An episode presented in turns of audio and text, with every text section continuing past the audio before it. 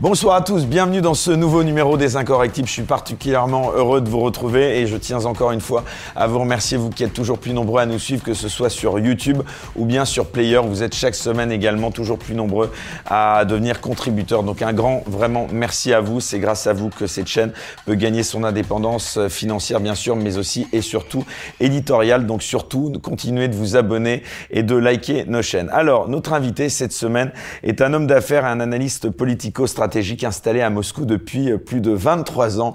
Il est euh, saint-syrien et diplômé de la Sorbonne en histoire des relations internationales. Il est l'auteur de plusieurs ouvrages, tout d'abord en 2012 aux éditions Ellipse de la Nouvelle Grande Russie, en 2015 aux éditions euh, du Rocher de Ukraine, pourquoi la France s'est trompée, et enfin en 2021 du livre noir de la gauche française chez Stratpol. Et justement, il est cofondateur de ce site d'analyse politico-stratégique Stratpol, stratpol.com, dont il va nous parler. Vous l'avez sans doute reconnu, Xavier Moreau. Bonsoir. Bonsoir. Merci d'avoir accepté notre invitation. Alors c'est un événement hein, puisque vous êtes très rarement euh, de passage à Paris. Alors si vous le voulez bien, avant de parler du sujet qui va nous occuper tout au long de cette soirée, je vous propose bien sûr de parler, c'est la tradition dans cette émission, un petit peu de vous, de votre parcours et finalement de votre légitimité à parler de la Russie et des relations internationales. Cela permettra également à ceux qui nous regardent de mieux vous connaître. Alors la première question que je vous pose, euh, cher Xavier Moreau, je la pose à tous ceux qui euh, s'assoient pour la première première fois sur ce canapé orange. Tout d'abord, d'où venez-vous, Xavier Moreau, et d'où parlez-vous, camarade, comme on dit Alors, euh, bah, je suis un métis. Mon père est du Limousin et ma mère euh, de la Lorraine, et j'ai grandi euh, en Champagne. D'accord. voilà. Et quelles sont vos origines sociales d'un point de vue familial Une famille de professeurs. et ensuite, mon père est devenu grand reporter. Euh, pour euh, notamment pour le, le, Figaro Magazine euh, à l'époque. donc j'ai eu premier contact avec le, le journalisme. À Plutôt environnement intellectuel. Oui, ah oui, oui, oui, clairement. Ma, ma, mère était professeur d'allemand, mon père professeur de français et de latin. Donc donc oui. Plutôt, plutôt même franchement intellectuel. C'est d'ailleurs c'est mes parents et mon père essentiellement qui intellectuellement m'ont formé à l'origine. Alors je disais, vous êtes entré à Saint-Cyr, hein, je crois, si je me trompe pas. Euh, pourquoi une formation militaire? Euh, bah, ça allait de, de pair avec mon. Euh, J'étais élevé encore une fois dans, dans, dans le patriotisme, voire le, le nationalisme. Euh, j'ai pas peur de le dire. Et donc, bah, je voulais vraiment, euh, je voulais, comme tous les, les, jeunes qui veulent faire l'armée, devenir un héros et servir ma patrie. Et donc, la, la carrière militaire me paraissait, me paraissait la voie presque obligatoire. Et en plus, j'ai pu intégrer Saint-Cyr, donc j'ai, on peut dire que ça a été la voie royale. Et, et d'ailleurs, je, je ne le regrette pas. Je n'en ai que des bons souvenirs. Eh ben, justement, quel souvenir vous gardez de ce passage à Saint-Cyr?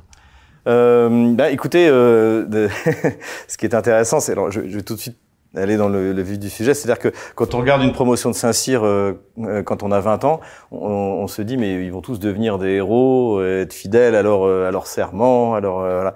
Et, euh, et c'est ça cette impression, c'est-à-dire qu'on est vraiment dans dans un monde, euh, dans un monde, euh, voilà, de, de, de, gens qui pensent comme vous, qui ont euh, envie de servir la patrie, qui ont, même si bien sûr il y a chacun, chacun à sa manière, mais c'était avec le recul en fait, c'était quelque chose d'exceptionnel quand je, c'était vraiment, c'était un creuset vraiment. Saint-Cyr est un creuset. J'espère que c'est toujours comme ça. A priori de ce que je vous dire, voilà, est-ce que c'est toujours le cas? Je pense que oui. D'après les, les, échos que j'en ai, j'ai après j'ai des camarades de ma promotion qui sont devenus là-bas instructeurs et même si l'école a un peu changé, c'est toujours euh, c'est toujours quelque chose d'assez exceptionnel et je pense qui, qui, qui forme toujours euh, l'élite de la nation, euh, en tout cas dans, pour ce qui est de l'institution militaire. Au-delà de Saint-Cyr, justement, vous parliez de l'institution militaire. Quel regard vous portez sur la formation militaire en France? Alors, à mon avis, ça a beaucoup changé par rapport à celle que j'ai connue, euh, parce que je suis sorti de Saint-Cyr en 95, euh, donc euh, donc ça, ça, ça, a dû beaucoup changer parce que les, les, les technologies ont changé, les armements ont changé. Il y a, y a ce que j'aimais bien à l'époque, notamment après, je, notamment en plus en comparant avec l'armée russe, c'était la rusticité. C'est-à-dire que bah, comme on n'est pas une armée très riche, contrairement à ce que certains affirment, euh, eh bien on fait on fait avec ce qu'on a et surtout euh, beaucoup de sport, beaucoup de beaucoup d'efforts, un peu le, le, le, le, culte du dépassement de soi qui, qui à mon avis est, est très positif et puis les habitudes qu'on prend de, de, de, sport bah, que j'ai conservé jusqu'à aujourd'hui. Donc c'est euh, euh, voilà. Après après je dirais que je, je euh, par la suite, je me suis euh, notamment passionné pour la, Seconde Guerre mondiale, essentiellement le, le front de l'Est, et je trouve que l'étude théorique, notamment des grands conflits, notamment de la Seconde Guerre mondiale, euh, manquait un peu à notre, à notre formation. Avec le recul. Alors je ne sais pas ce qui est après dans le, cursus, parce que je me suis arrêté bien avant de l'école de guerre, euh, etc. Mais euh, et par exemple, ce que l'on voit dans le, notamment sur les médias français, euh, c'est qu'en fait personne ne travaille sur la Seconde Guerre mondiale. Le, le meilleur spécialiste de la Seconde Guerre mondiale, c'est pas un militaire, c'est Jean Lopez qui est un ancien de la marine marchande, vous voyez. Et, euh, et donc ça, je pense, je pense que ça manquait, mais euh, sans doute qu'avec ce qui s'est passé, et ça explique aussi les, les, erreurs d'analyse qu'on voit dans les médias français, parce que finalement, bah, nos spécialistes, tout ce qu'ils ont fait, c'est euh, des guerres euh, entre guillemets néocoloniales, euh, donc dans, dans, dans, dans, notre précaré africain, enfin ce qui était notre précaré africain, ou alors la, la guerre en Irak, qui n'était pas vraiment une, guerre, en tout cas rien de comparable à ce qu'on voit aujourd'hui, ou la Yougoslavie, ou des missions humanitaires. Et finalement, on a j'ai l'impression qu'on a désappris à faire la guerre, et là, tout d'un coup, il y en a une vraie qui, est, qui arrive sur le sol européen. Et, et, je pense que la plupart de, en tout cas ceux, en tout cas qu'on voit défiler dans les médias, parce que je pense qu'à l'état-major c'est différent, sont incapables de, comprendre ce qui se passe. Par, par le fait que bien, euh, on est, euh, on est euh, un peu sur notre notre histoire post deuxième guerre mondiale, c'est-à-dire guerre, coloniale, guerre néocoloniale, voilà, toutes ces, ces, grandes opérations militaires, préparation d'artillerie, euh, chars, percées, contournements, ce qui, ce, qui, ce qui, rythme la deuxième guerre mondiale, notamment sur le front de l'est, eh bien, on a, on, on l'a pas appris. Alors peut-être qu'ils l'apprennent maintenant. Encore une fois, je vous, je vous parle de si j'avais quelque chose que que je regrette de ne pas avoir étudié, c'est ça. Alors vous parliez de la rusticité de l'armée française. Est-ce que l'armée française a encore les moyens d'un tel encadrement? Euh, je pense qu'aujourd'hui, non, l'armée française, et, euh, et on le voit d'ailleurs dans les nouvelles lois de programmation militaire, euh, en fait, c'est une véritable catastrophe. Vous pensez qu'il faudrait rétablir le service militaire, par exemple? Je pense, oui. Ou alors, euh, pas forcément le service militaire, mais une, une, réserve, une vraie réserve qui soit capable. Ben, c'est un peu ce que sont en train de faire les Russes, de, euh, le décret qu'a signé Vladimir Poutine il n'y a pas très longtemps, c'est-à-dire ben, on, euh, on, incite les, les, gens à vraiment à, à s'engager dans l'armée, et pourquoi pas une grande réserve, voilà. Et un peu aussi, je crois que ça fonctionne comme ça en Suisse, c'est-à-dire que si plus tard vous voulez avoir accès à la fonction publique, bah, si vous avez servi dans l'armée, vous avez des points, des points supplémentaires. Mais ce qui est clair, c'est qu'aujourd'hui, et le conflit en Ukraine le montre, euh, notre armée, à part euh, faire quelques opérations euh, annexes euh, comme Barkhane, les opérations qu'on a fait en Afrique, en fait, on est incapable de, de, de, faire une opération sérieuse. Et surtout, notre outil militaire, notre complexe militaire industriel est en danger à cause de, des décisions qui ont été prises ces, ces, dernières, ces, ces, dernières décennies. Oui, Jacques Chirac de suspendre le service militaire, je pense que vous en pensez pas que du bien. Bah, écoutez, euh, pour être parfaitement honnête, à l'époque, j'étais favorable parce que je voyais bien l'évolution la, la, technique. Voilà, l'évolution technique, forcément, il faut. Euh, et donc, euh, pour moi, c'était c'était plutôt. Et puis en plus, bon, le, le, service militaire était finissant, donc il y avait beaucoup d'exemptions. Euh, euh, le, le, niveau était pas était pas excellent. Il y avait plein de gens qui réellement perdaient un an de, de, de leur vie euh, dans l'armée. Aujourd'hui, avec le recul, je pense non qu'il aurait fallu l'aménager, encore une fois, sur un, un, système de service militaire volontaire, avec une réserve euh, réellement bien entraînée, bien payée, euh, de, de, citoyens, un peu sur la, la vision, on va dire, euh, hoplitique grecque, c'est-à-dire que bah, si, si, vous consacrez une partie de votre temps et de vos congés à vous entraîner pour protéger la patrie, eh bien vous, vous êtes pas sur citoyen, mais vous, vous méritez d'avoir euh, ben, quelque chose de plus que, le, que les autres n'ont pas. Et notamment, je pense, encore une fois, sur l'accès aux postes importants de la fonction publique, ça devrait jouer. Et la volonté d'Emmanuel Macron de rétablir un service euh, national universel? Euh, Ce que je vois là, là des, des jours, euh, c'est grotesque. L'armée, c'est pour faire la guerre, c'est pas pour... alors oui, évidemment, on est, on est dans le, le, on est aussi un peu dans un héritage de l'euro social de l'officier, de Lyotet. Mais c'est pas du scoutisme l'armée. L'armée c'est pour faire la guerre, c'est pour maîtriser et c'est de plus en plus euh, technologique. Donc il faut des gens, euh, il faut pas recruter. Euh, c'est un problème de recrutement, c'est-à-dire que quand les militaires sont mal payés, ben, vous recrutez des gens qui sont médiocres et ils sont incapables euh, et de, ben, pour les officiers. Alors de ce que je vois, les officiers sont quand même bien payés, mais en tout cas au niveau de la troupe, ben, si vous mettez pas les moyens, vous aurez des, vous aurez des gens médiocres. Donc faut mettre, faut mettre le, le c'est régalien la, la, défense et, et il faut mettre les moyens.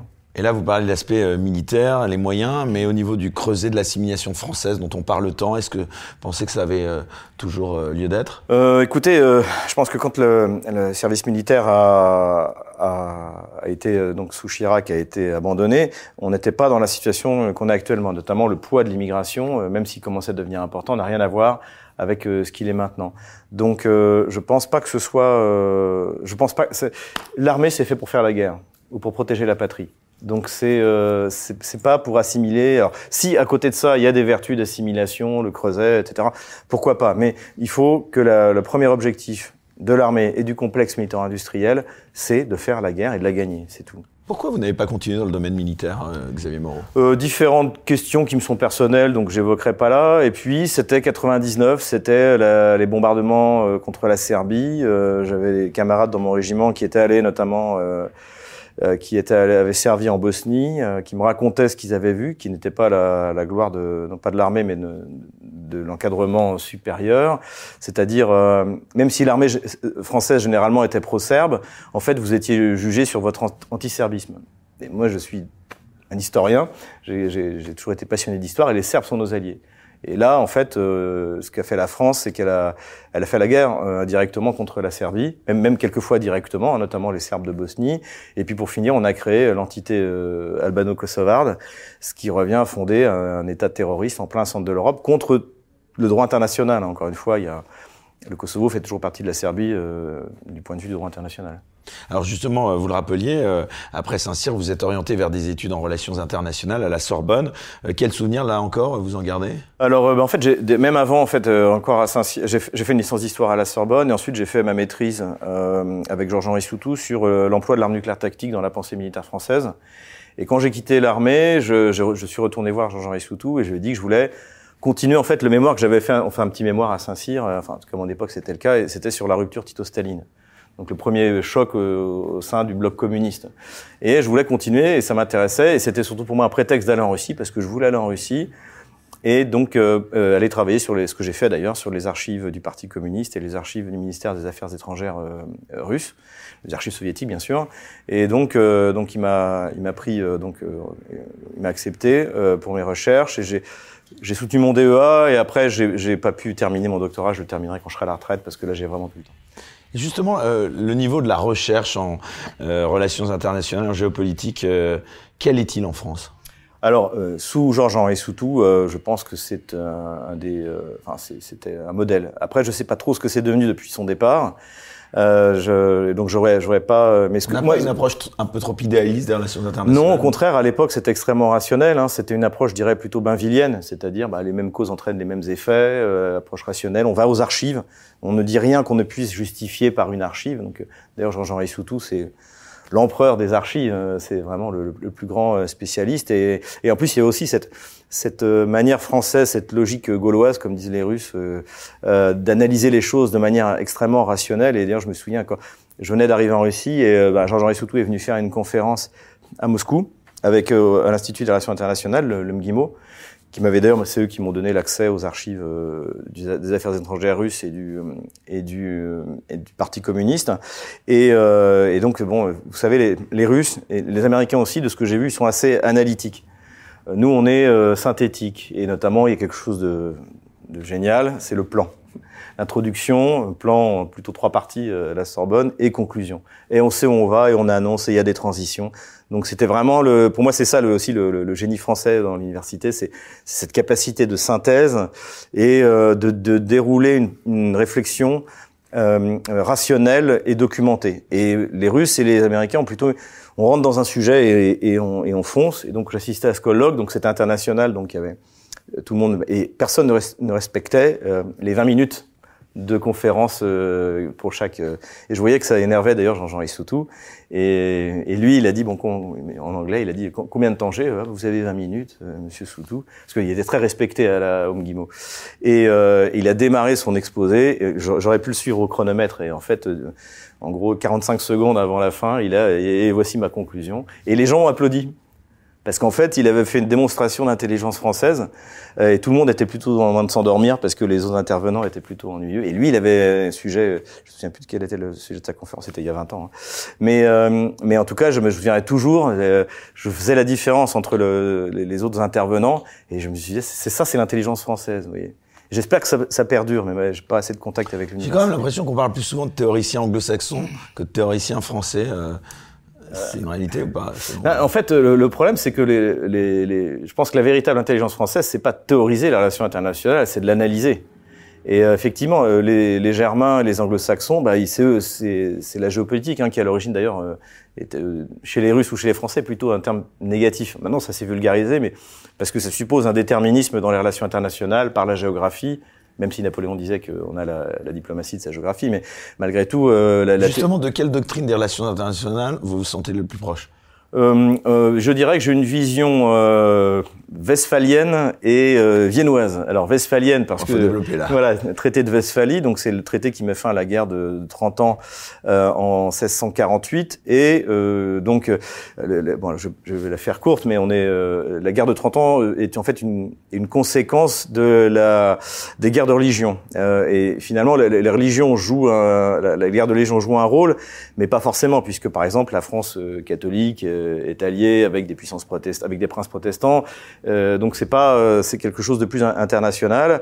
et surtout, en fait, ça amène que les certaines puissances soutiennent des partis à l'intérieur des, des, autres puissances. Et à partir de, du traité de Westphalie, en fait, on reconnaît la souveraineté des États. Donc, en gros, le roi de France ne va pas se mêler des affaires, je sais pas, de, de l'Espagne et de soutenir un parti catholique parce qu'il est catholique, ou c'est plutôt l'inverse d'ailleurs. Euh, et et le et pareil pour les puissances protestantes. Donc en fait c'est la souveraineté, c'est la reconnaissance de la souveraineté des États, quelle que soit leur taille. C'est ça.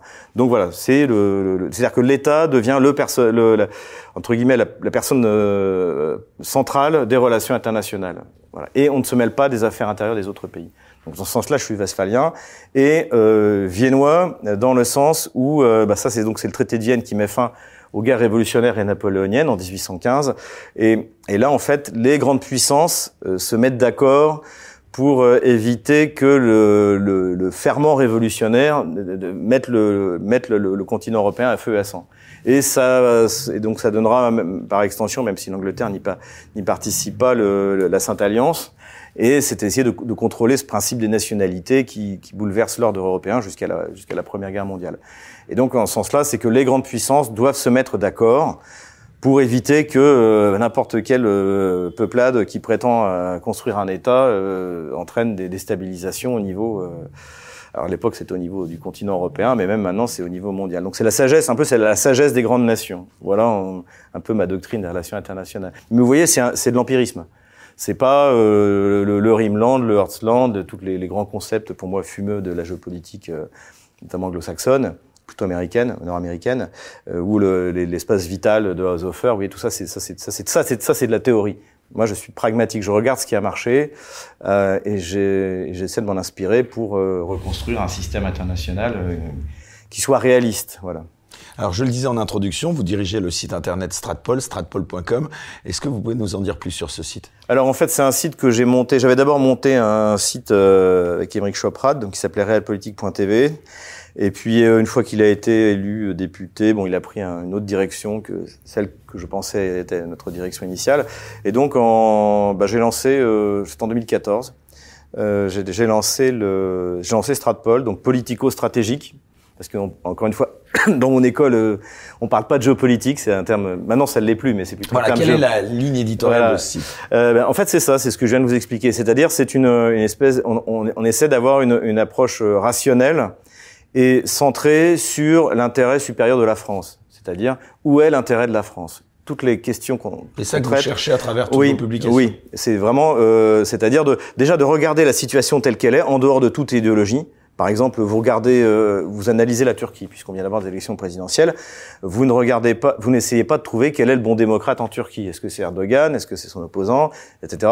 Vous essayez déjà de décrire la situation, quelles sont les forces en présence, qui peut gagner les élections. Si c'est Erdogan, si c'est Erdogan, eh bien, euh, voilà ce que ça peut donner. Voilà quelles sont euh, ses influences, quelles sont la, la conséquence pour, pour la France, etc. Et où est notre intérêt? Toujours, j'essaie de revenir sur, sur cet aspect. Mais avant tout, c'est un regard objectif, non idéologique.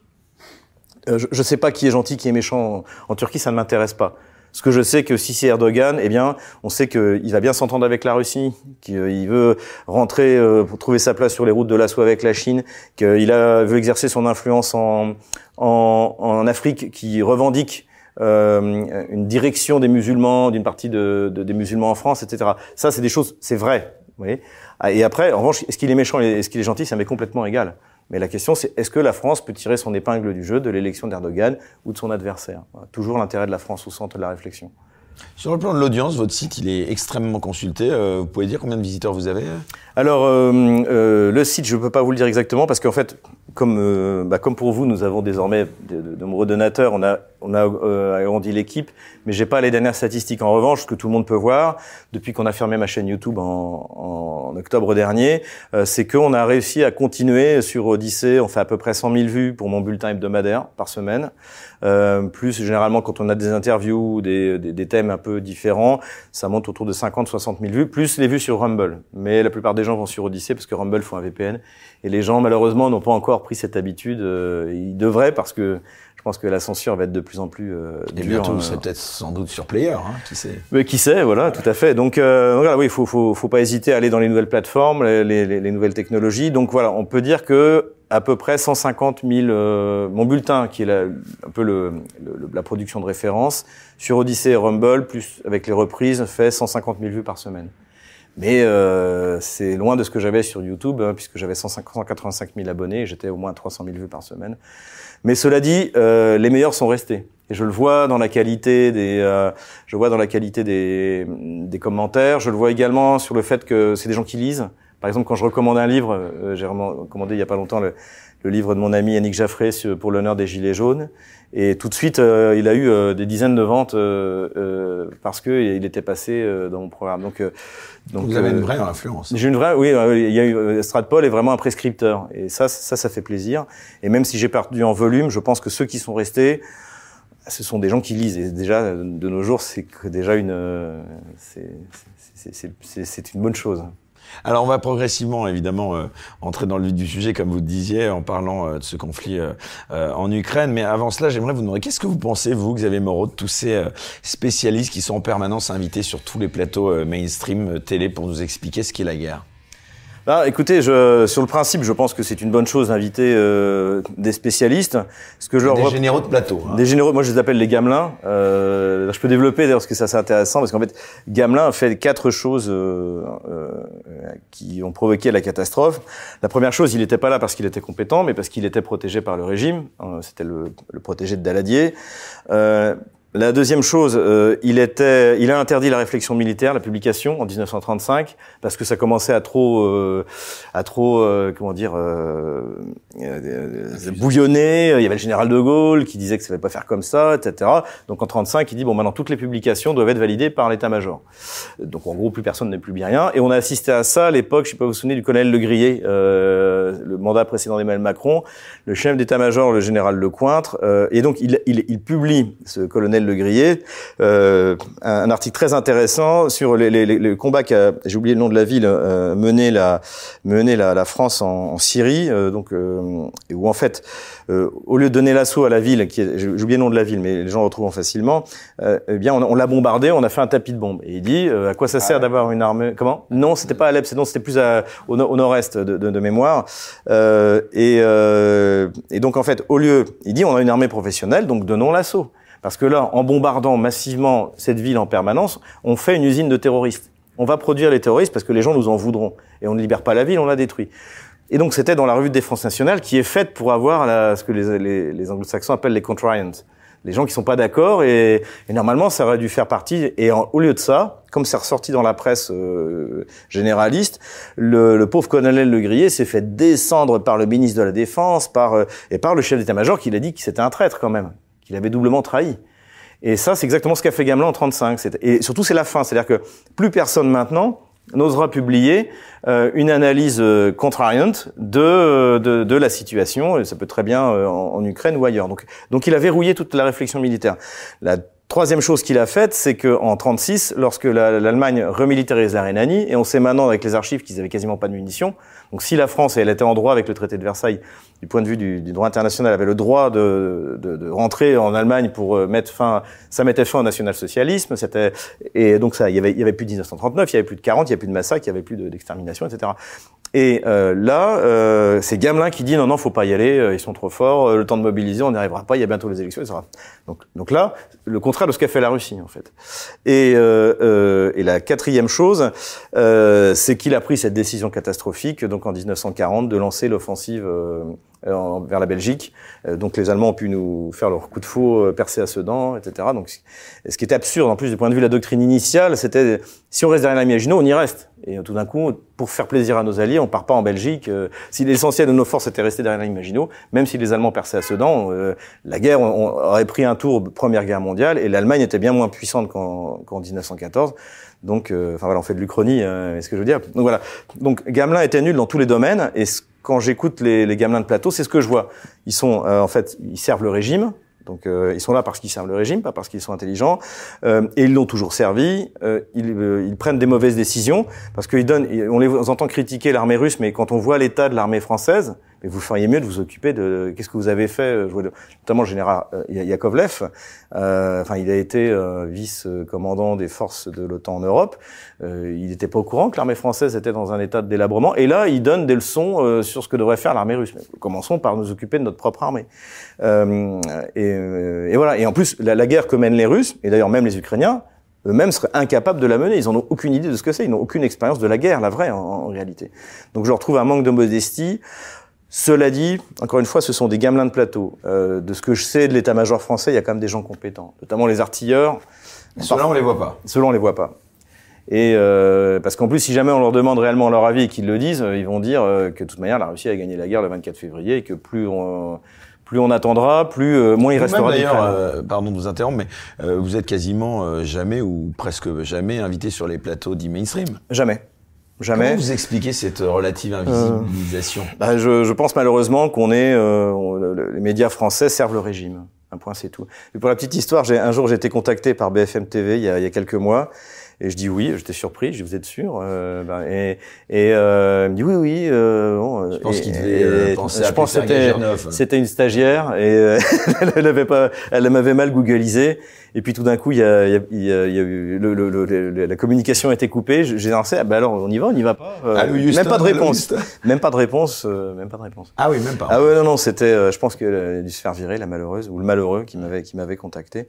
Et je pense pas que je serais. Moi, je refuse pas. Hein. J'ai accepté un débat euh, contre Ala Poédi euh, euh, il y a quelque temps. J'en ferai, je dois en faire. Ah, elle est exceptionnelle celle-là. Je sais ah, pas ce que vous en pensez, mais là on est dans du high level quand même. Hein. Ben, en fait, elle a un côté, je vais être méchant, mais un, un côté très Ukraine, très très. Euh, parce que, eh ben, c'est-à-dire que là, il y a une espèce de schizophrénie dans l'identité ukrainienne telle qu'elle est vécue au centre, dans l'Ukraine centrale, autour de Kiev. Euh, parce que euh, si vous regardez la presse en 2011, elle se présentait comme l'ambassadeur de la Russie à Lyon. Elle écrivait un guide pour les euh, pour les Russes euh, qui partaient skier en passant par Lyon, en disant mais regardez comme c'est beau Lyon, venez visiter Lyon. Donc elle se présente, elle est, c'est une russophone, hein, et maintenant, aujourd'hui, c'est euh, une hystérique euh, euh, pro-Kiev. Mais en fait, c'est ça l'identité de l'Ukraine centrale. C'est-à-dire qu'ils savent, euh, ils sont leur identité. Euh, Alors elle, c'est open bar sur LCI. Hein. Ah oui, oui, bah elle, elle en fait, par exemple, quand, quand, elle traite les Russes de cafards, normalement, c'est la 17e chambre.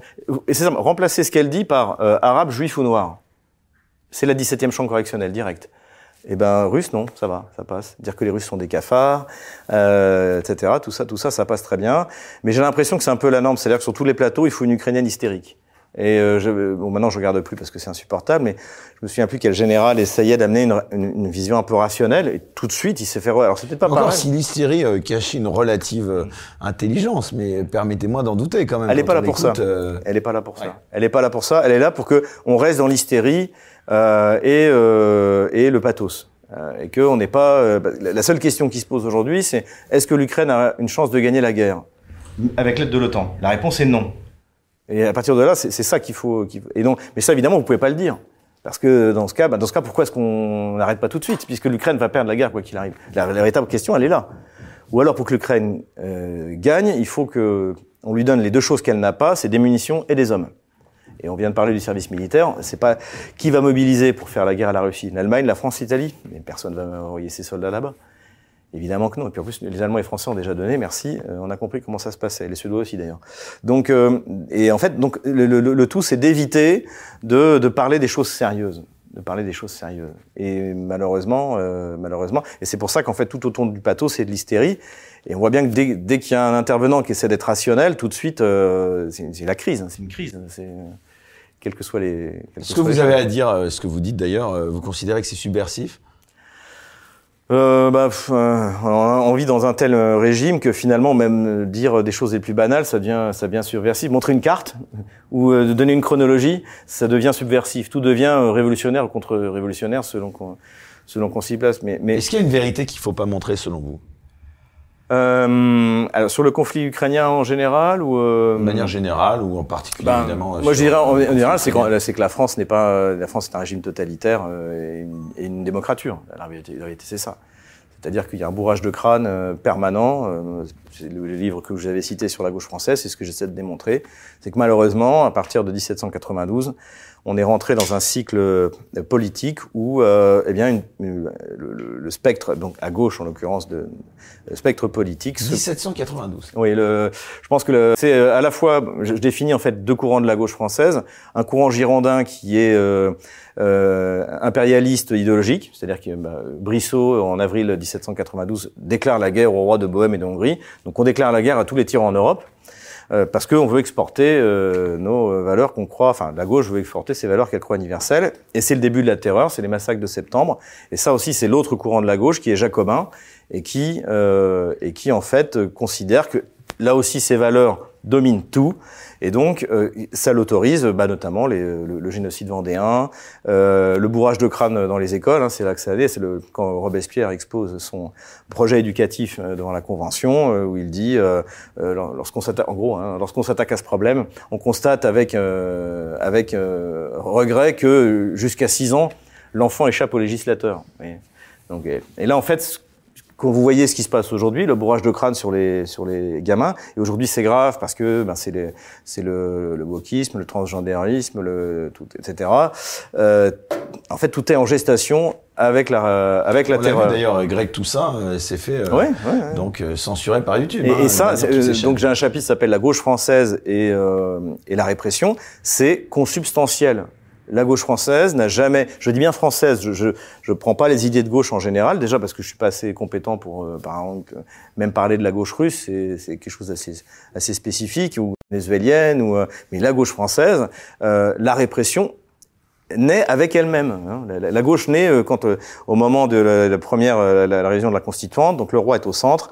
À droite, vous avez les monarchistes constitutionnels, et à gauche, vous avez les futurs régicides, les Girondins et les, Jacobins. Donc les deux courants que j'ai définis de la gauche. Et, euh, et, à partir de là, à partir de ce, ce moment où ce courant domine, donc en, en 1792, euh, eh bien là, c'est, euh, on rentre dans une spirale qui ne s'arrêtera jamais et qui continue jusqu'à aujourd'hui.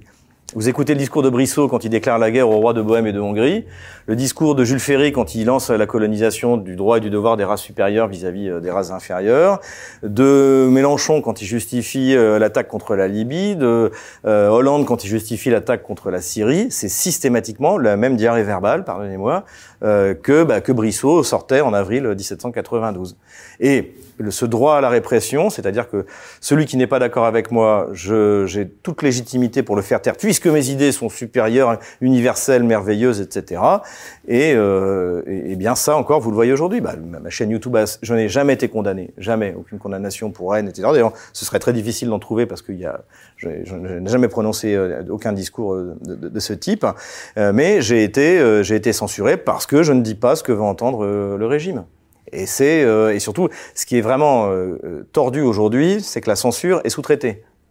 C'est-à-dire que vous voyez très bien les lois qu'essaie d'imposer euh, Breton. Euh, donc, euh, alors c'est pas. Un, un, vous avez un gros bourgeois de gauche à l'Union bon, européenne. C'est de faire des descentes chez Twitter, celui, voilà, chez Elon Musk. C'est pas pour rien si la Commission européenne a choisi un bourgeois de gauche français pour pour faire régner la, la censure. Et, et, en fait, et, et et c'est ce qu'ils font, et c'est ce qu'ils organisent parce qu'ils considèrent qu'effectivement ils ont tellement raison qu'ils ont le droit de nous faire taire. Et surtout, ce qui est donc ce que, que obtenir Breton, c'est qu'en fait, il y aura chez Twitter que le fait que Elon Musk va revenir les les euh, les minettes aux cheveux bleus euh, qui servaient à censurer les, les, les utilisateurs de Twitter, et qu'en gros ce comité qui soit payé par Twitter soit validé par la, la, par les sbires de la Commission européenne, l'organe idoine qui sera traité. Et c'est ça qui est très fort. Et c'est ça qui n'existe pas aussi. En Russie, on peut vous faire fermer votre contenu, mais vous avez une décision du parquet, vous avez une décision d'un juge. Euh, au moins, vous savez à qui vous adresser. Là, on vous fait sauter votre chaîne euh, YouTube, vous pouvez contester. Ce qui est passé aussi avec Russia Today, hein, Ouais, euh, ouais, hein. C'est en fait, vous n'avez, euh, euh, c'est. Euh... Alors, Russia Today, je dirais, moi, c'est plus net. Il y, a, il y a des sanctions qui ont été prises, mais euh, sur YouTube, Aucune c'est. décision de justice. Non, c'est vrai, c'est vrai, c'est une sanction.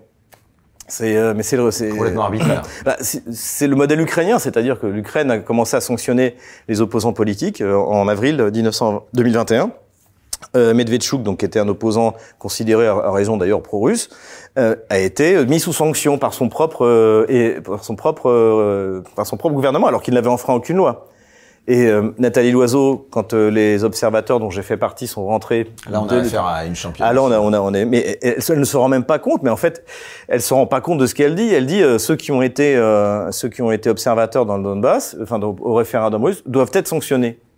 Au nom de quoi? Nous n'avons rien fait d'illégal. Et en principe, il n'y a pas de rétroactivité des lois. En admettant même qu'ils prennent une loi qui interdise aux Français d'aller euh, observer une élection, un référendum dans, dans le Donbass. Peut-être que là, j'y serais pas allé parce que j'ai pas envie d'aller en prison pour ça. Peut-être, ou peut-être pas. Peut-être que j'y serais allé. Mais la question, c'est pas ça. C'est qu'elle croit qu'il est légitime de mettre des sanctions contre ses propres citoyens. Alors quand ça arrive dans une république bananière comme l'Ukraine de, de Zelensky euh, en 2021, bon après tout, euh, c'est encore une fois c'est une république bananière.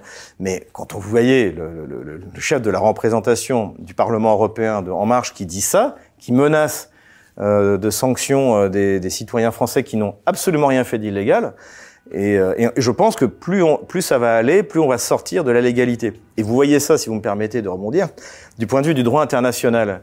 Par exemple, Joseph Borrell, la dernière fois, quand il a parlé des sanctions, euh, il ne parle plus de, euh, notamment des, ils veulent sanctionner les pays qui permettent à la Russie de, de contourner les sanctions, c'est-à-dire tous les pays sauf les pays occidentaux. Et, et il dit, euh, euh, il faut, en gros, faut sanctionner non pas les pays qui ne respectent pas le droit international, parce que le droit c'est écrit, mais les règles internationales. C'est plus le droit, c'est les règles. Et des règles euh, qui sont euh, qui sont pas stabilisées, qui sont pas écrites. Ça, elles peuvent changer demain. Et en fait, c'est ça. Et je pense que les régimes dans lesquels nous vivons, il y aura de moins en moins de droits, euh, mais de plus en plus de règles. Et la censure telle qu'elle est exercée, par exemple par les Gafa, c'est ça. Ce ne sont pas, c'est pas du droit, c'est des règles. Vous avez enfreint les règles, euh, les règles de la communauté. C'est quoi les règles de la communauté? Quelle communauté? Qu'est-ce que j'ai fait d'illégal vous voyez?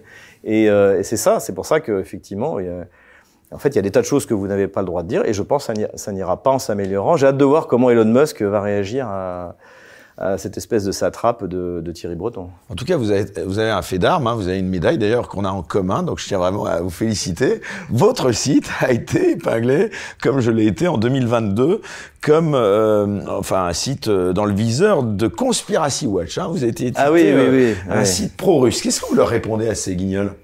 Ben, non, mais déjà, euh, déjà, une conspiration, euh, tout est conspiration. Euh, euh, euh, les théories du, ce qu'ils appellent les théories du complot, c'est aussi l'histoire. Par exemple, lorsque la France, vous savez que le- le- l'empereur d'Allemagne était élu, enfin le- le- l'empereur euh, à l'époque, à l'époque moderne était élu, et la France donnait des pots de vin aux, euh, aux électeurs euh, allemands, aux princes électeurs, pour qu'ils votent, euh, euh, soit pour qu'ils votent pour un candidat qui était favorable à la France, soit pour qu'ils exigent en fait des pertes de pouvoir de l'empereur, pour qu'en fait il devienne impuissant, ce qui, ce qui était d'ailleurs plus ou moins obtenu. Et c'est comme ça que la France notamment se battait bah, contre Charles Quint, contre ses successeurs, etc. ça. Donc là, si vous voulez, et aujourd'hui les historiens ne disent pas que c'est une théorie du complot. Tout le monde sait bien que c'est ce que faisait Richelieu, tout le monde sait bien c'est ce que faisait Mazarin. Euh, là, voilà, la France, la France euh, euh, bakchichait les électeurs du prince, du- de l'empereur allemand pour affaiblir euh, l'Allemagne. Et aujourd'hui, si jamais je dis que le- les États-Unis euh, euh, ont, comment dire, euh, payent de manière d'ailleurs pas forcément cachée par par des instituts euh, qu'ils financent eux-mêmes ou parce qu'ils invitent les gens à venir faire leurs études aux États-Unis, qu'elles sont comme Bruno Tertrais par exemple, editor fellow à, à la Rand Corporation, etc. Si je dis ça, je suis complotiste. Alors qu'en fait, tout le monde a toujours fait ça. Donc je sais pas ce de, de en quoi j'ai une, déjà, en quoi j'ai une théorie euh, conspirationniste ou complotiste, et il se peut très bien que prenez le 11 septembre, quoi qu'il arrive, c'est un complot. C'est un complot, euh, même si on prend la version officielle, c'est un complot euh, d'Al-Qaïda contre les États-Unis. C'est un complot. Euh, voilà. Donc en fait, c'est de refuser de, de, de, parler librement de, de ces sujets-là. C'est. Euh... Enfin, ça veut dire quand même que vous faites peur, parce que moi c'est comme ça que je le prends aussi. Quand on a le droit à, à, à ce, type de portrait. Écoutez, j'espère bien que je leur fais un peu peur quand même, parce que eux ils me cassent les pieds. Bon, en tout cas, euh, plus largement, qu'est-ce que vous pensez de ces structures euh, qui sont chargées de lutter contre ce qu'ils appellent la, désinformation, ces, ces fact-checkers, euh, le scandale des fonds Marianne, par exemple, ça vous a choqué parce qu'on parle de gens. Ouais. En plus, c'était le cercle Aristote, je trouvais, qui a, qui a résumé parfaitement bien. On a appris lors d'une audition au Sénat, donc sur cette commission d'enquête du fonds Marianne, que Conspiracy Watch donc était financé à près de 50% en fonds publics. Donc ça veut dire qu'en gros, quand même, on leur paye 50% de leur crachat qui nous envoie la figure, quoi. C'est, ce sont des fonctionnaires du régime. C'est le ministère de la vérité de Jean Des commissaires politiques. Oui, c'est ça. C'est de manière. Ce sont des fonctionnaires qui sont chargés de, de, de nous pourchasser.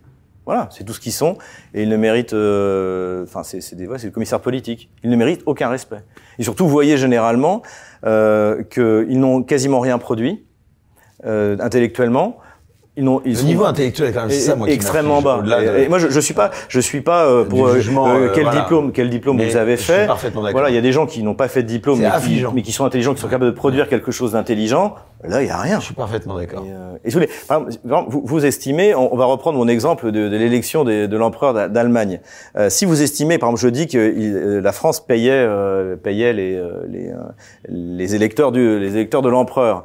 si vous pensez que je, je, je me trompe, bah, vous allez faire des recherches historiques en me disant, ben non, les documents que vous avez montrés, euh, euh, les, les, les, notes de frais de Richelieu sont fausses, etc. Vous allez vraiment vous attaquer à la source du problème. C'est ça qui est euh, qui est. Euh, là, non, et là, non, là non, c'est non, là c'est non, c'est attention, lui c'est un complotiste. Attention, lui il a été interviewé par vous, euh, par égalité et réconciliation. Mais qu'est-ce que ça veut dire ça? Est-ce que ce que je dis est vrai ou faux? Et euh, bah, ce que je dis est vrai. Et d'ailleurs, ah, c'est toujours plus facile d'attaquer le message. Ouais, c'est du trotskisme. Hein, c'est du trotskisme en fait, c'est-à-dire l'attaque à nominem. Euh, c'est ce que c'est ce que disait Staline euh, euh, au moment de la troisième, la troisième internationale, parce que les gens me me reprochent souvent de tout généraliser par le mot gauchiste. Mais en fait, moi, je veux faire avec le mot gauchiste ce que les, les, la troisième internationale avec le mot a fait avec le mot fasciste et qui continue encore. Et il disait traitez-les de fascistes, avec l'énergie qu'ils vont dépenser pour vous expliquer qu'ils sont pas fascistes, et ils n'auront plus le temps de faire autre chose. Et moi, c'est pareil. Je, je généralise, je, le conçois tout à fait euh, de manière abusive, mais bah, prouvez-moi que vous n'êtes pas un gauchiste. Et c'est à nous, nous d'imposer euh, cet effort sémantique, dire mais non, je suis pas gauchiste. Regardez, euh, euh, euh mais, par exemple, Macron est gauchiste, mais non, regardez, il a travaillé dans une banque. Bon, eh ben oui, mais il y a des tas de, banquiers gauchistes. Hein.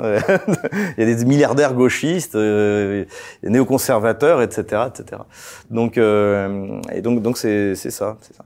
Mais cela dit, je pense qu'on est, c'est nous qui sommes dans, cette fois, c'est nous qui sommes dans le sens de l'histoire. C'est-à-dire qu'on voit bien l'intelligence est de notre côté, euh, la, la, vivacité, l'humour aussi. Les autres sont pas drôles du tout. Hein dire le euh, Rudy Reichstadt et ah, Mendes euh, c'est euh, ah, c'est c'est très pauvre intellectuellement. Ah, c'est niveau zéro. Oui, oui, oui, ils sont illettrés en plus. Voilà, et, et, et c'est affligeant intellectuellement. on est bien d'accord. Euh, bon, revenons un petit peu à vous. On leur a fait déjà trop d'honneur à leur parler autant. Euh, vous avez quand même, euh, Xavier Moreau, bien que vous soyez, euh, vous le disiez, en Russie depuis plus de 23 ans, encore une fois, vraiment, c'est c'est très rare hein, de vous avoir euh, sur le sol français. Euh, vous avez une réelle influence en France et en Russie. Est-ce que vous en avez une, donc sur le public, ça on, le voit, est-ce que vous en avez une sur certaines personnalités impliquées dans les relations internationales? Là, Parlons franchement. Écoutez, je vais vous dire malheureusement non. au moment du début du conflit en Ukraine, vous il y a... diriez si c'était le cas ou pas honnêtement? Oui, je vous le dirai, je vous le dirai. Au moment du, du, du, du début du chose quand même, là, je vais me faire un peu l'avocat ouais. diable.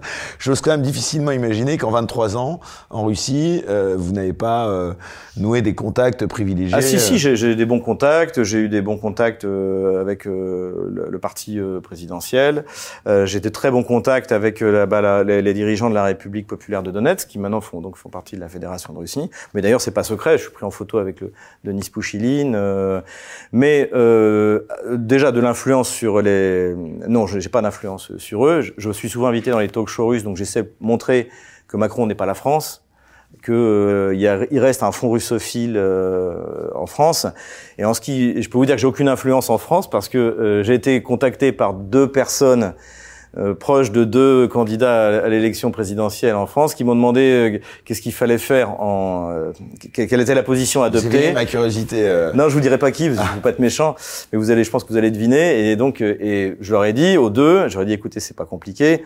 La guerre finira un jour, la Russie va la gagner, et de toute manière, la France n'a aucun intérêt en Ukraine et en mer Noire. Donc, proposer une conférence de paix à Versailles et, euh, et euh, promouvoir la neutralité de la France. Voilà eh bien, c'est le sujet que j'ai donné, et vous n'avez aucun candidat euh, à la présidentielle qui a suivi. Donc, vous voyez, mon influence est nulle.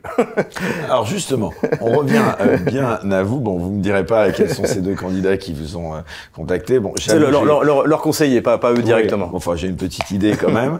euh, ça doit commencer par E, par Z pour l'un, et par M et une LP pour l'autre. revenons à vous. Vous considérez comme un homme de droite, non? Conservateur, oui. Oui, de droite, oui, on va dire, au sens étymologique. Conservateur. Ça veut dire quoi être de droite ou être conservateur aujourd'hui en France? Euh, euh Alors, euh, ça ne veut pas dire la même chose aujourd'hui parce que, par exemple, euh, Marine Le Pen est de droite, si on la compare à Mélenchon, mais par rapport au Parti communiste russe, elle est, elle est de gauche. Par exemple, le Parti communiste russe est opposé au mariage homosexuel. Euh, donc, sur les points de vue sociétal, Marine Le Pen est même d'extrême gauche, avec la, la constitution, l'avortement dans la Constitution, c'est une militante pro-avortement, donc elle n'est pas de droite. Donc, je préfère le terme conservateur parce que euh, ça donne un vrai contenu euh, et qui consiste à, à, considérer que la France, eh bien, c'est une nation qui a 1500 ans et que dont il faut étudier l'histoire et même contempler. C'est ce que disait un nationaliste russe, Ivan Ilin, il expliquait ce que c'est que le nationalisme, c'est-à-dire c'est la contemplation de l'acte de mon peuple devant Dieu et les hommes dans l'histoire, voilà, avec ses défauts, etc. Et c'est ça. On a la chance d'être une grande nation, euh, la plus grande, la plus vieille nation après la Chine. Elle a 1500 ans d'histoire, et donc on, bah, on, doit contempler cette histoire, l'étudier, retirer la substantifique moelle de ce qui a marché pour essayer de le reproduire dans un bah, bah, et, et d'avoir des éclairages sur le sur la manière de la politique qui doit être menée euh, dans pour, pour, pour, le futur, pour les futures générations. C'est ça le, le, conservatisme, et ça suppose d'être une vieille nation, donc c'est pas donné à tout le monde, et ça suppose euh, et ça suppose aussi de considérer que l'histoire de France ne démarre euh, ni en 1789 ni euh, en mai 68. Donc voilà. Donc ça pour moi c'est vraiment quelque chose, euh, quelque chose de, de, fondamental. Et donc c'est l'inverse de la rupture, de rupture qui, euh, qui par exemple, qui été provoquée pendant la Révolution française. Par exemple, euh, Rabot de Saint-Étienne, qui était un Girondin, disait l'histoire n'est pas notre code. Euh, Marx voulait faire table rase du passé, etc. Au contraire, le conservateur lui s'inscrit dans une dans la longue durée et, euh, et contemple en fait. Et surtout l'histoire de France mon Dieu qu'est-ce qu'on qu'est-ce qu'il y a à contempler. Et, euh, et voilà. Et je suis également je dire nationaliste parce que euh, le, patriotisme c'est l'amour charnel c'est aimer sa, aimer sa patrie comme aimer sa mère comme aimer son père. Mais en même temps euh, tout le monde peut être patriote. Mais certaines nations sont dignes d'avoir des nationalistes c'est-à-dire bah, quand vous avez comme le dit Ivan une histoire grandiose que vous avez contribué à la, au progrès de l'humanité euh, dans le domaine de la science, dans le domaine de la littérature, dans le domaine des arts. Et là, c'est pareil, les grandes nations qui ont contribué à ça, on les compte peut-être sur les doigts des deux mains. Mais ce qui est clair, c'est que la France en fait partie, quel que soit l'État dans lequel elle se trouve aujourd'hui. Euh, notre, dessin, notre, le destin de notre nation euh, devant Dieu et les hommes est quand même euh, grandiose et, bien particulier, comme, comme, celui de la Russie, comme celui de l'Angleterre même. Euh, c'est pas qu'on aime qu'on n'aime pas l'Angleterre, c'est quand même des grandes nations qui ont marqué par leur par leur, par, leur production intellectuelle, historique, l'histoire de l'humanité. Voilà ce que Vous parliez de la gauche, le clivage gauche-droite, ça a encore un sens aujourd'hui selon vous? Euh, Aujourd'hui, il n'y a plus que des partis de gauche, donc finalement, il y a le clivage, il n'est pas sur grand-chose. Euh, globalement, tout le monde aujourd'hui... Euh... On dirait quand même que Marine Le Pen est de gauche, quoi. Ah oui, oui, du point de vue économique, c'est une évidence. Du point de vue sociétal, c'est une, une évidence. Je dirais que la la seule chose qui, euh, du point de vue maintenant des affaires étrangères, bah, on l'a vu avec l'alignement complet sur la position, euh, c'est-à-dire qu'elle soutient euh, l'implication de la France dans une guerre qui ne la concerne absolument pas, même au risque de, notre, de, la, de, la, de, de la destruction de notre complexe militaire-industriel, de notre armée, hein, ce qui est en train de se produire, puisque vraiment on est, on est, a pas grand-chose, mais en plus on le donne.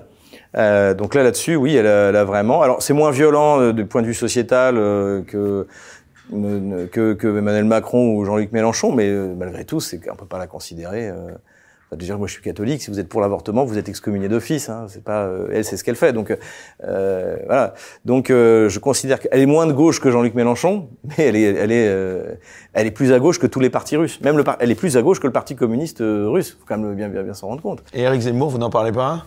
Éric Zemmour, euh, bah, sur le sociétal, je visiblement, il valide tout ce qui a été fait. Euh, J'ai trouvé, si, pendant la campagne, il s'est vraiment opposé euh, farouchement, euh, notamment euh, tout ce qui était propagande LGBT dans les écoles. Là-dessus, il était, il était, il était pas mauvais. Je crois que sur sur les questions économiques aussi, j'ai reconnu la, un peu la patte de Charles Gave, je pense. en tout cas, donc là-dessus, c'était pas mal. Mais après, ben, du point de vue des relations internationales, bon, bah, c'est euh, bah, comme Marine Le Pen et Emmanuel Macron. Hein, de manière, c'est la, la, grande, la grande force d'Emmanuel Macron, c'est que maintenant, pas un seul des grands partis euh, du Parlement ne peut l'attaquer sur sa politique en Ukraine, puisqu'ils ont tous validé.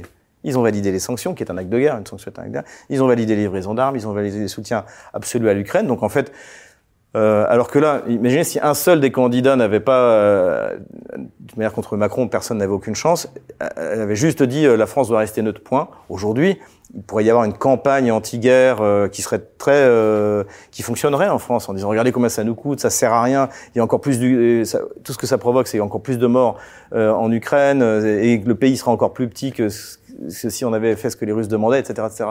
Aujourd'hui, c'est pas possible.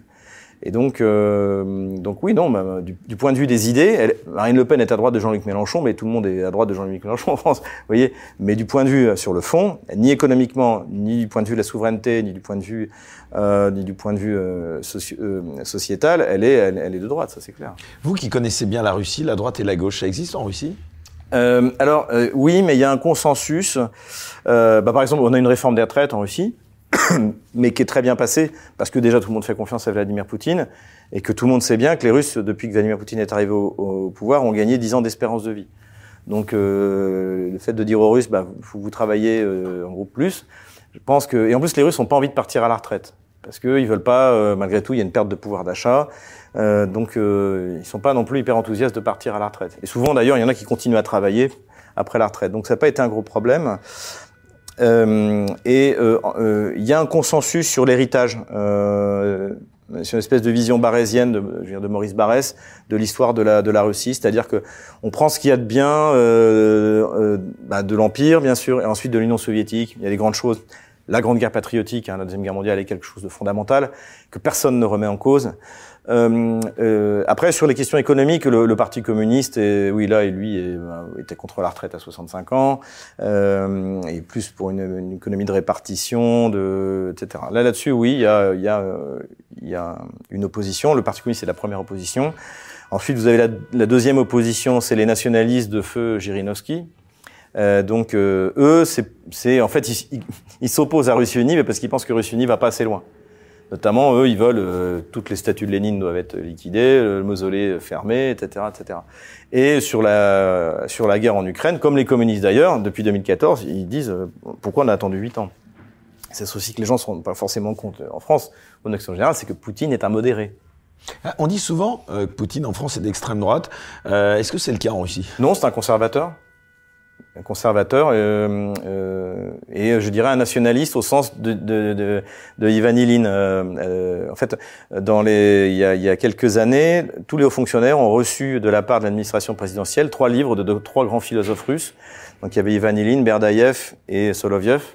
Et euh, c'est là d'ailleurs j'ai découvert Ivan Ilin en fait. Et, et, donc en fait, bon, bah, c'est le contenu, c'est un contenu très conservateur, euh, très très chrétien et anti-égalitariste. Donc, euh, donc euh, je dirais que oui, Vladimir Poutine est un conservateur nationaliste.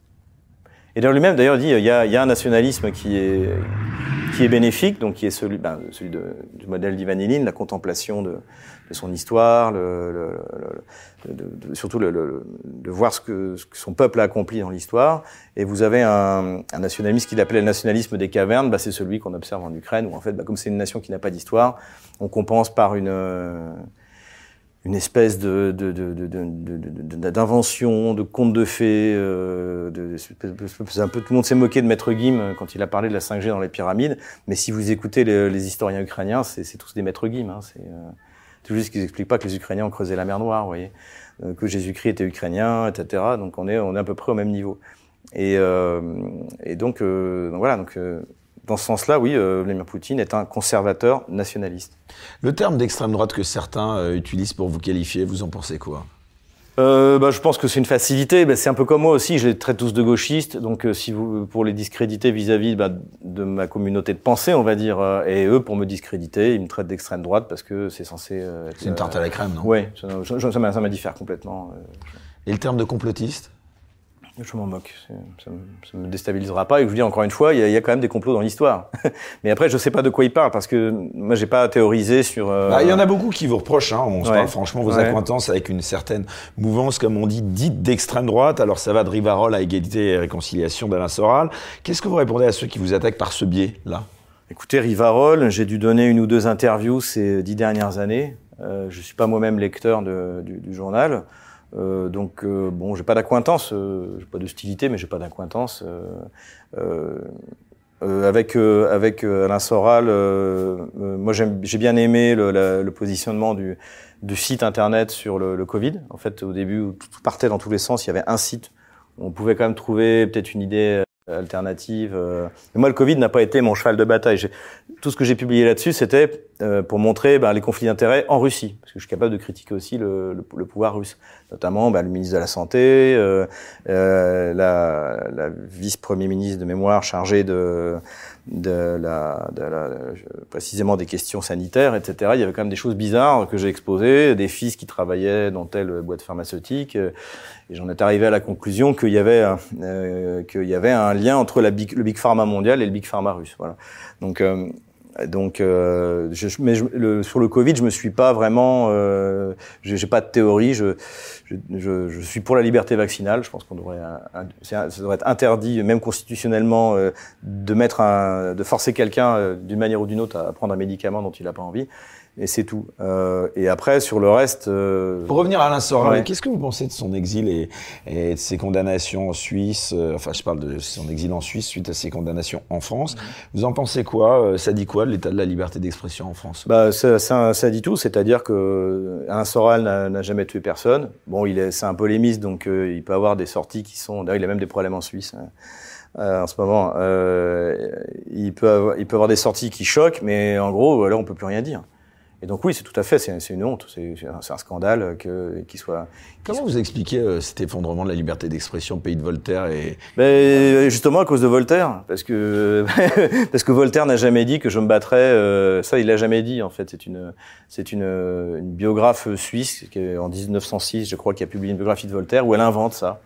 Il ne l'a jamais dit. Le fameux, plus, je suis pas d'accord avec vous. Oui, mais... mais... je me battrais, il l'a jamais dit ça. Et en plus, il a, dans sa vie, il a fait exactement le contraire. C'est-à-dire, les gens avec qui il n'était pas d'accord, il faisait tout pour les ruiner, les pousser au suicide. Les, euh, il était absolument pas tolérant. Euh, la, la, tolérance qu'il invoquait, c'était de l'antichristianisme, plutôt de l'anticatholicisme euh, arabique. C'était pas du tout. Euh, euh, voilà. Non, ça m'étonne pas que ça arrive dans le pays de Voltaire, je dirais. Et encore une fois, on revient. Je vous renvoie mon chapitre, la gauche française et la, et la répression sur le fait qu'à partir du moment où la gauche française considère qu'elle a, elle a, trouvé la voie, que ses valeurs sont universelles, même si d'ailleurs ces valeurs évoluent, hein, en soi liberté, égalité, fraternité, bon pourquoi pas, euh, je pense qu'individuellement pris, aucun de ces concepts ne vous, ne vous, choque.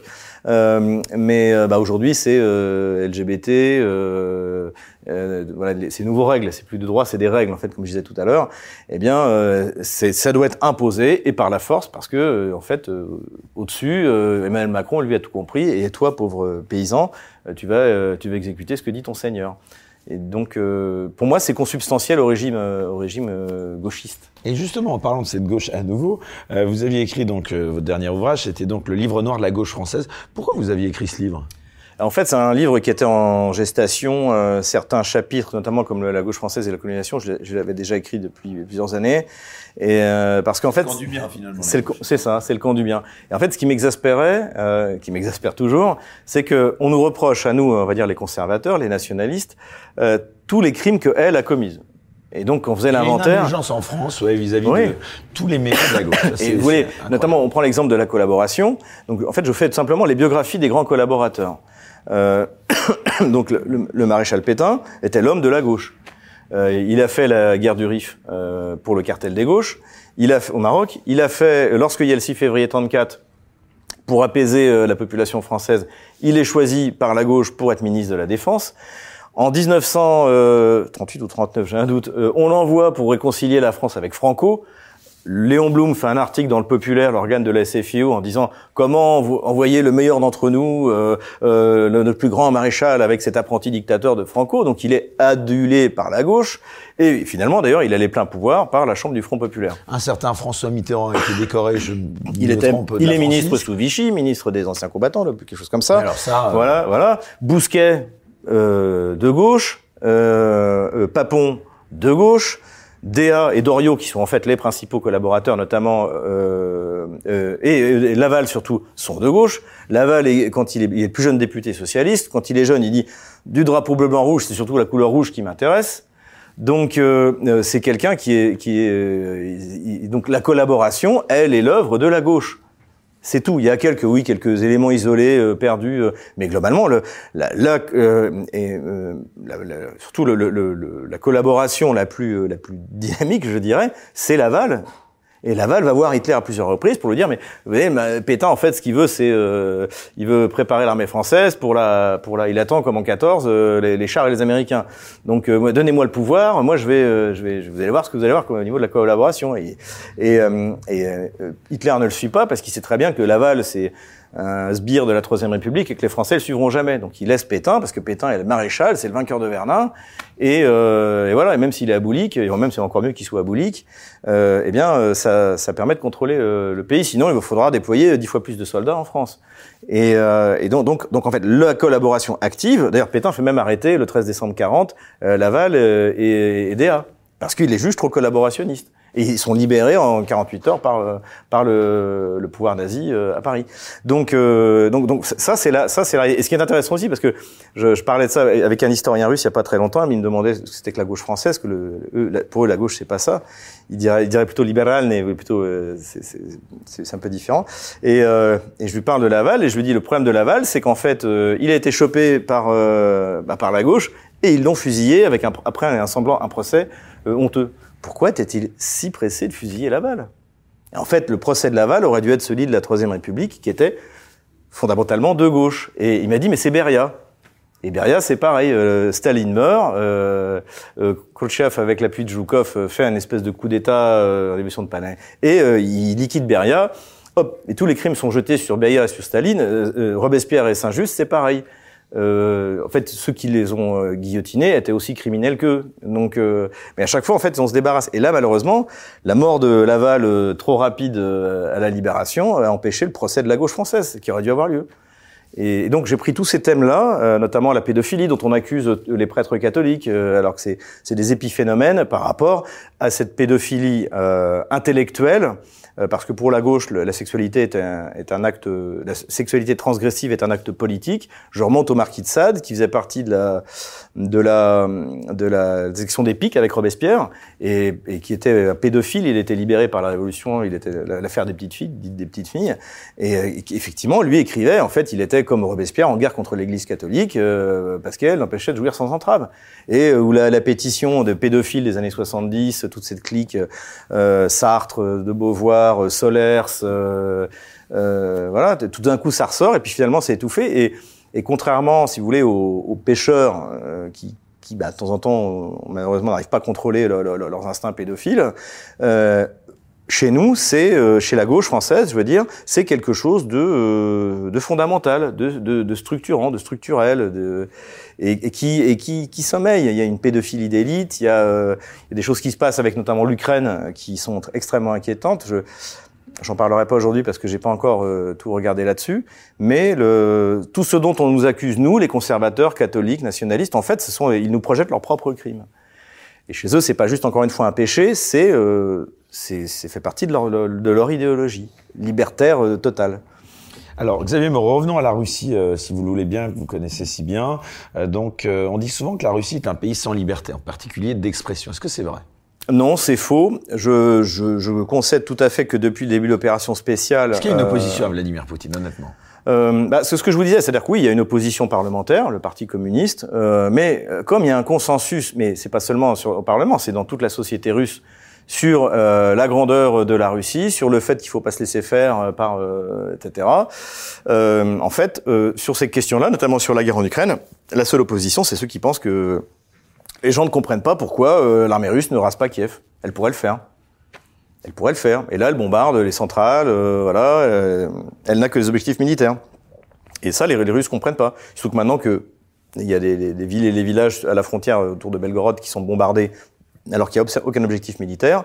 Évidemment que vous écoutez des talk shows en Russie, euh, pourquoi est-ce qu'on rase pas Kiev euh, alors qu'on pourrait le faire, mais parce qu'on rase pas Kiev parce que un, Vladimir Poutine considère que c'est des Russes, et deux, ça sert à rien militairement de raser Kiev. Donc, euh, donc il y a cette opposition-là. Il y avait une opposition même dans les médias qui n'existait pas en France, euh, euh, qui s'appelait TV Dojd. Donc c'était une télé libérale, gauchiste, si vous voulez, donc très hostile à Poutine, mais elle a été, euh, elle a été, euh, elle a été euh, fermée au, au, début de l'opération spéciale. vous parlez couramment le russe euh, oui, pas, pas, je fais de, de, grosses fautes de déclinaison, mais euh, suffisamment pour qu'on m'invite régulièrement dans les shows, les talk shows. Et pour comprendre ce qu'on vous dit. Oui, je comprends tout. même quand c'est compliqué. En revanche, quelquefois, bah, ma, ma, ma, pensée est, est dure, à, une pensée un peu complexe et dure à exprimer parce que je maîtrise pas assez bien la langue. Mais globalement, j'arrive quand même, encore une fois, à participer à des, à des talk shows en russe. Donc, euh. Les affaires autour de l'opposant euh, Navalny, euh, qu'est-ce qu'il faut en penser selon vous, Vladimir Poutine? Est-ce qu'il est impliqué, comme semble le dire la plupart des pays occidentaux? Ben, Navalny est un escroc, il a notamment escroqué Yves Rocher, une compagnie qu'on connaît bien. Euh, il a une longue carrière d'escroc. Il a commencé lorsqu'il était conseiller d'un gouverneur, le gouverneur de, de la ville de, de, la région de Kirov, euh, donc Belich, qui lui est encore en prison pour, pour corruption. Et lui s'est fait choper en plus avec des, des, des, euh, des paquets de, de, de, d'euros euh, sur, son, sur son bureau. Donc là, il n'y a aucun doute. D'ailleurs, il n'a pas, pas contesté sa, sa culpabilité. Et donc, euh, Navalny était son conseiller. Et il a été impliqué dans plusieurs affaires de, donc avant 2009, plusieurs affaires de, de corruption, de, de vol, notamment l'affaire Kirov-Lies. Donc Lies, c'est le bois. C'était une, une Syrie, une Syrie, euh, une Syrie locale, euh, donc avec des détournements d'argent. Il était également une, une, une usine d'alcool et donc euh, comme la justice se rapproche, euh, finalement il part, euh, il part à Yale pour faire un an de, pour apprendre la démocratie à Yale. Et là il revient alors que lui-même était un corrompu notoire et il devient le, le, le chef de la lutte contre la corruption. Et, euh, il se trouve que donc son, son, son, fonds de lutte contre la corruption a beaucoup de moyens, et il se trouve que ces moyens-là, en fait, étaient financés par l'étranger. Et il a fait du blanchiment, il est en prison.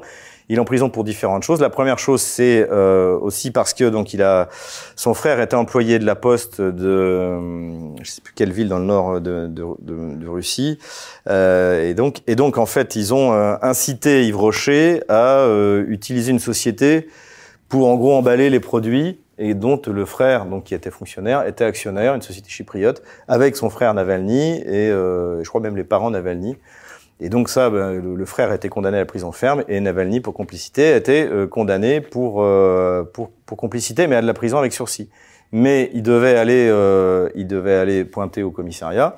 Et puis, euh, il n'est pas, il n'est pas pointé au commissariat, donc c'est pour ça que finalement, il a fini par. Mais bon, la question sous-jacente, ouais. celle-là, c'est est-ce qu'on peut s'opposer encore à la politique de Poutine en Russie? Oui. Euh, alors, euh, honnêtement, je, je, la question, c'est encore une fois, personne ne conteste l'opération spéciale en Russie, personne. Et donc, vous pouvez toujours monter un parti qui va dire il faut qu'on arrête l'opération spéciale, ce que vous n'avez pas le droit de faire. Vous à ceux qui disent que Poutine c'est un autocrate, un dictateur? Bah je, dis que tout, est relatif et que la, Russie est un pays bien plus libre que la France du point de vue de la liberté d'expression. Euh, encore une fois, avant l'opération spéciale, il y avait une télé euh, que vous, auquel vous pouviez vous abonner qui s'appelait Télé Docht, qui disait, mais qui passait la journée à dire euh, bah, la même chose que BFM TV, si vous voulez. Et ça, c'était pas les nécessités. Les nécessités de l'opération spéciale ont fait que cette télé-là été fermée. Plusieurs médias donc qui, qui, ont surtout en fait ce qu'il faut voir c'est qu'il y a une loi en russe qui interdit de discréditer l'armée mais vous pouvez dire par exemple que Ivan Ivanovitch a violé une ukrainienne euh, si vous en avez la preuve mais si vous commencez à dire que l'armée russe est une armée de violeurs là vous effectivement vous serez lourdement condamné mais je pense qu'aussi c'est le temps de l'opération spéciale et qu'une fois que ce sera terminé on verra, euh, on verra le. Vous dites opération spéciale, vous pas guerre. Euh, bah, c'est une guerre de l'OTAN contre la Russie, dont l'opération militaire spéciale est un est un événement. Mais la guerre, elle a commencé. La guerre, l'Ukraine l'Ukraine, c'est les accords de Minsk depuis. Voilà, euh, non, même oui. Euh, bah, le premier c'est 2015, mais 2014, en fait, euh, en fait, il y a une guerre en Ukraine qui a démarré même, on peut dire, au moment de la, la première révolution colorée, euh, c'est en 2005, qui a amené Yushchenko au pouvoir. Donc, les élections ont été, euh, ont été annulés et on a en fait l'Occident a mis le, président qu'il voulait. C'est là que tout a commencé. Et puis après il y a eu Maïdan en 2014 et là on peut dire vraiment la guerre a commencé. Mais c'est une guerre de l'OTAN contre la Russie. Oui, c'est une guerre.